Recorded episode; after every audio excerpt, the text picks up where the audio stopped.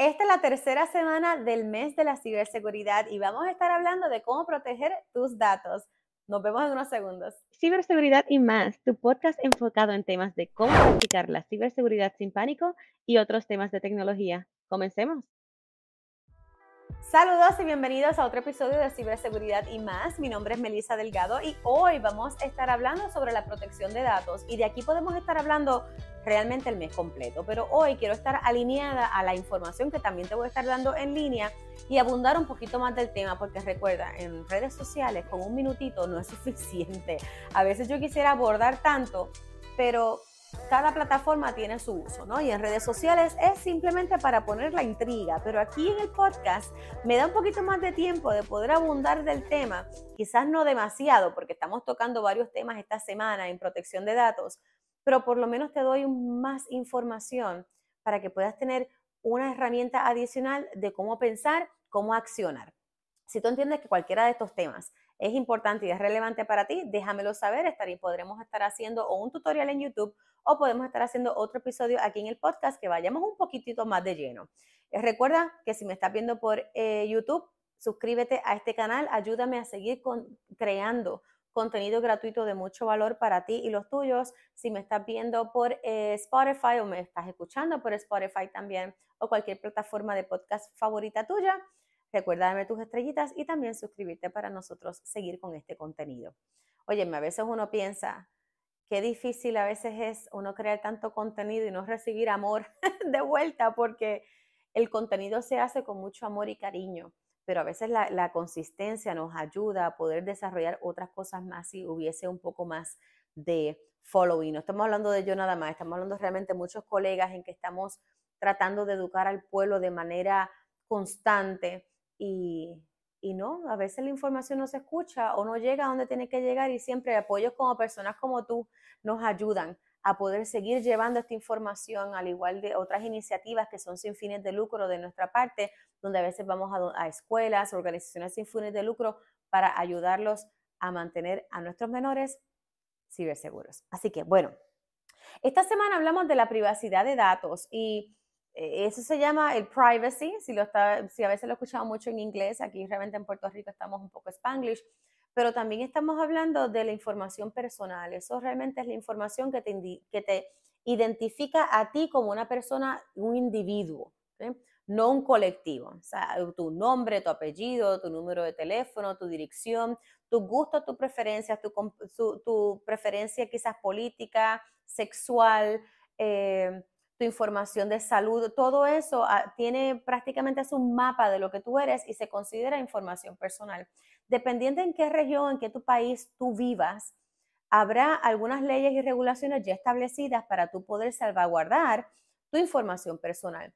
Pero hay otros países donde no está tan robusta estas regulaciones y leyes y uno piensa que como no hay leyes ni regulaciones, pues no hay nada que hacer. Y eso no tiene nada que ver porque yo entiendo que nosotros podemos ser proactivos a, ir en la defensa de la, nuestra información que se mantenga privada. ¿ok? Así que primero, siempre te digo, aléjate de lo de fábrica. A veces empezamos a hacer las configuraciones de seguridad y privacidad y cuando vemos que ya hay unas configuraciones que más o menos son buenas, nos vamos con esa, pero eso es de fábrica. Tiene que haber algo que yo pueda aumentar para hacer más robusto mi, mi presencia, ¿no? O la información que yo vaya a estar dando. Así que todo eso es importante.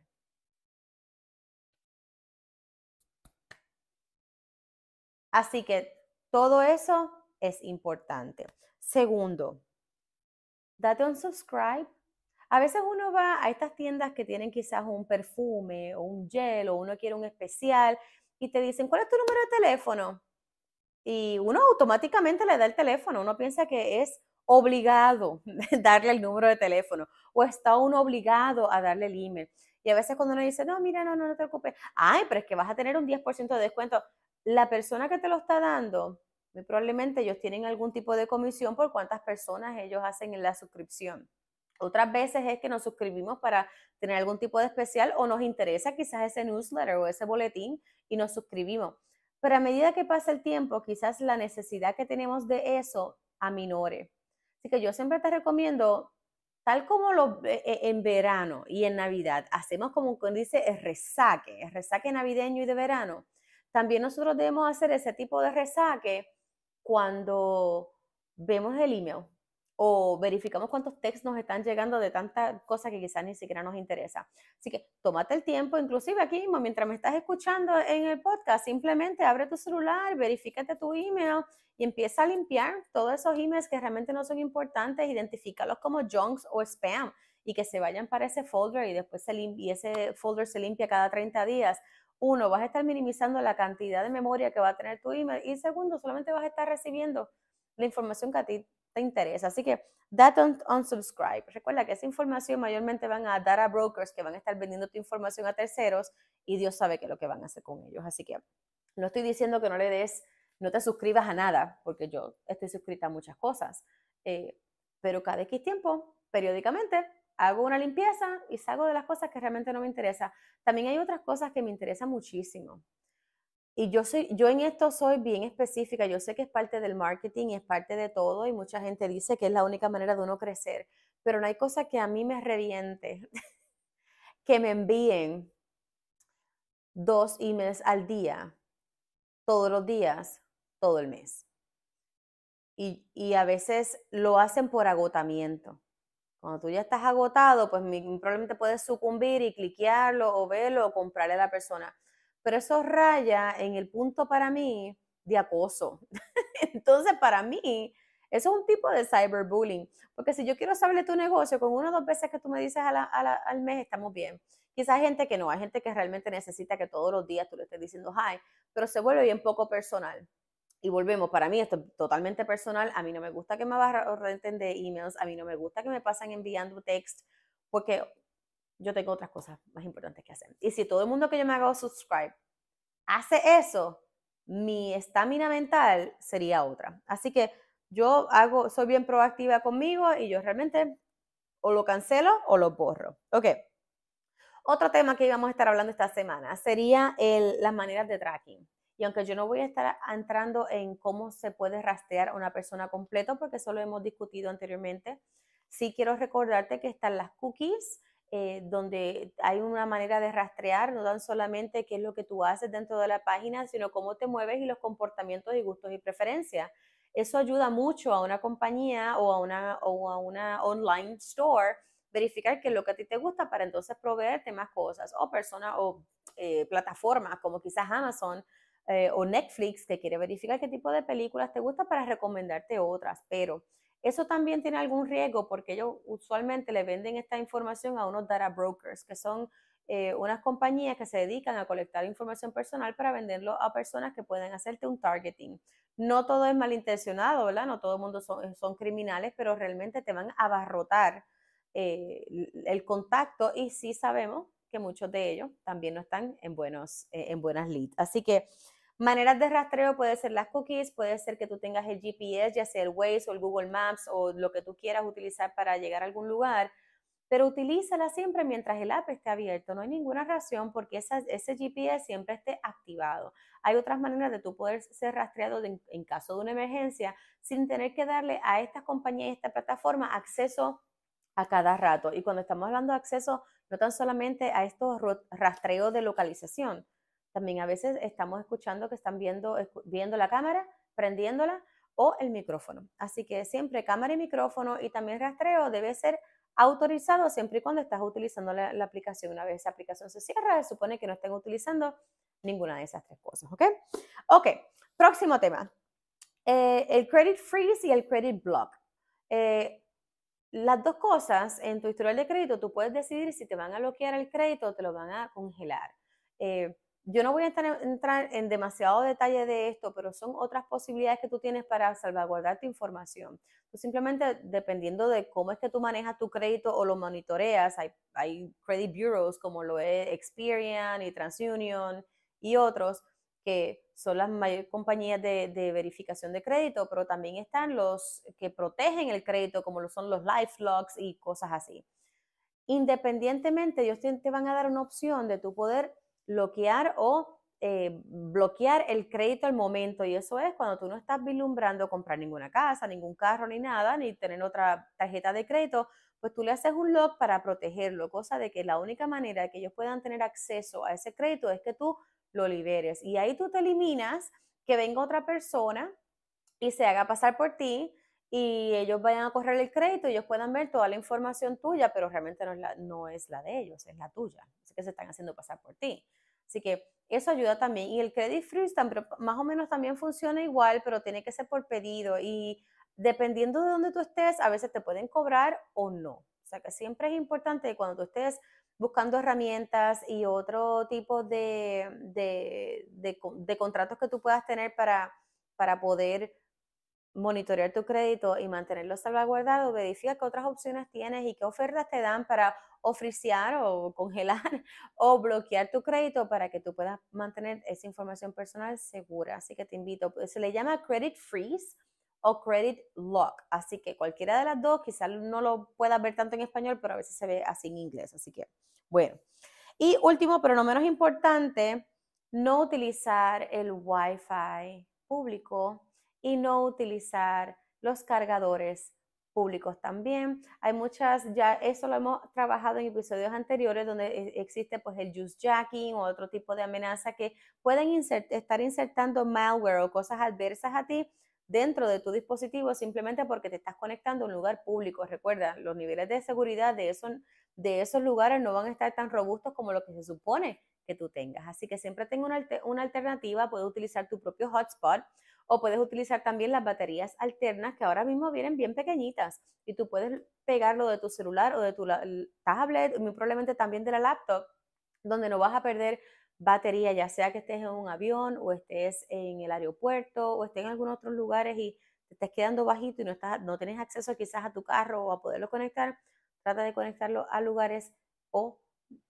dispositivos que solamente sean tuyos y personales. ¿ok? Ok, y vamos a dejarle con esto que son los cinco pasos para proteger tu información. El número uno, alerta los esquemas. Mira, hay esquemas por teléfono, hay esquemas por email, hay esquemas por WhatsApp. Hay muchos criminales que están buscando la manera de llegar a nosotros de 20 maneras. Que yo siempre te recomiendo, no es que nosotros tengamos que ser un experto, nadie es un experto, nadie tiene que ser tech savvy, simplemente únete a cuentas como esta, la mía, o alguno de otros colegas, donde te vamos a estar dando información de cuáles son los últimos esquemas que se están viendo y cómo proteger tanto tu información como a ti y a tu familia y a tu negocio, definitivo. Número dos, solo provee tu información personal en websites que sean confiables o en lugares que sean confiables. Eh, importante, si el, si el website no empieza con HTTPS, el nivel de protección es bajo. Y yo lo mencioné anteriormente, los otros días yo fui a hacer una transacción y la, me mandaron la página, era legítima porque era del lugar y todo, pero ellos no se tomaron el tiempo de proteger esa página con HTTPS. Yo le dije, mira, yo lamentablemente no puedo hacer el pago por la página de ustedes porque no tiene la seguridad. Y sí, quizás algunos criminales van a poder utilizar en su propio website una seguridad como HTTPS y, otra, y otras cosas de inscripción o, o descifrado, pero si ya tú estás interactuando con un negocio y el negocio ya tú sabes que es fidedigno, es importante levantar, levantar bandera y decirle, mira, lamentablemente no puedo hacer esta transacción porque tú me estás brindando un lugar que está expuesto y está de alto riesgo. Si ellos no lo saben como emprendedores o negocios, pues esa es la manera de nosotros podernos ayudar mutuamente. Pero tú no de esta información en lugares y websites o que se vean sospechosos o que no estén protegidos correctamente. Ok, la autenticación multifactor o tener un password robusto. Mira, yo sé que nos estamos moviendo de los passwords. Yo recomiendo muchísimo tener una, aplicación de, de, autenticación donde ellos te envían un código único y tú lo entras y te autentican. O hay lugares que te envían un código por email, tú cliqueas el link o, o cliqueas el código y lo envías y te dejan entrar. Pero no todo el mundo es de esa onda. Así que si es de la onda de tener un password, recuerda que tu contraseña debe tener no menos de 12 caracteres y ya en un episodio te dije cómo hacerlo de la manera más fácil, cómo establecer un password robusto para que tú te puedas robustecer no tan solamente tu información, sino la seguridad que tú tienes en tus cuentas y la autenticación doble factor, que eso ya lo dijimos. Cuarto, no sobrecompartas ni tu información, ni tus videos, ni tus fotos. A veces el latino estamos tan acostumbrados a sobrecompartir. A veces nos dan una pregunta de A y B y nosotros le damos todo el abecedario porque así nos gusta compartir. Pero cuando, cuando toca de la información de nuestro negocio o la información de nuestra familia o nuestra información personal o la de nuestros clientes. Nosotros tenemos que crear mucha cautela en la información que vamos a dar y preguntarnos, ¿esto es necesario? ¿Para qué lo van a utilizar? Y no te sientas en la más mínima pena de tú también preguntarle eso a la otra persona. ¿Para qué lo necesitas? ¿Esto es necesario? No, no, no, esto es por si acaso. Ah, pues entonces esta información no te la doy. Dime la que es necesaria, que esa sí te la puedo, te la puedo proveer. Esas son las cositas, ¿ok? Y último, pero no menos importante, mantén todo actualizado. Update, update, update. Cada vez que tú ves que tu dispositivo o tus cuentas te están diciendo que necesita un update, si no lo tienes que se actualice automático, pausa todo lo que estás haciendo y haz el update al momento. Recuerda que estos updates no tan solamente te traen nuevas chulerías, eh, como le decimos, nuevos features que te puedan ayudar la experiencia o mejorar la experiencia de interactuar con esta plataforma, device, dispositivo o todo lo demás, pero también están haciendo parches. Probablemente están cubriendo algún tipo de brecha o quizás están cubriendo algún tipo de error o están cubriendo algo que potencialmente puede ser un riesgo tanto para ti como, como cliente y para los tuyos. Así que siempre haz la pausa, haz el update. Eso usualmente no toma más de uno o dos minutitos. Usualmente es bastante rápido, pero te ahorra muchos dolores de cabeza. Bueno, y hasta aquí la tercera semana que estamos hablando de la privacidad de datos. Mira, de la privacidad de datos podemos estar hablando el año completo, pero poco a poco queremos seguir trayéndote información y contenido de mucho valor para que tú te comiences a proteger tanto a ti, a los tuyos y a tu negocio. Mi nombre es Melissa Delgado y este es el podcast de ciberseguridad y más. No te olvides de seguirnos tanto en nuestro canal de YouTube como también aquí en el podcast de tu podcast favorito. Sígueme también en las redes sociales como MA Delgado Consulting para que no te pierdas ni todas las orejitas que durante todo este mes te vamos a estar dando. Hasta la próxima.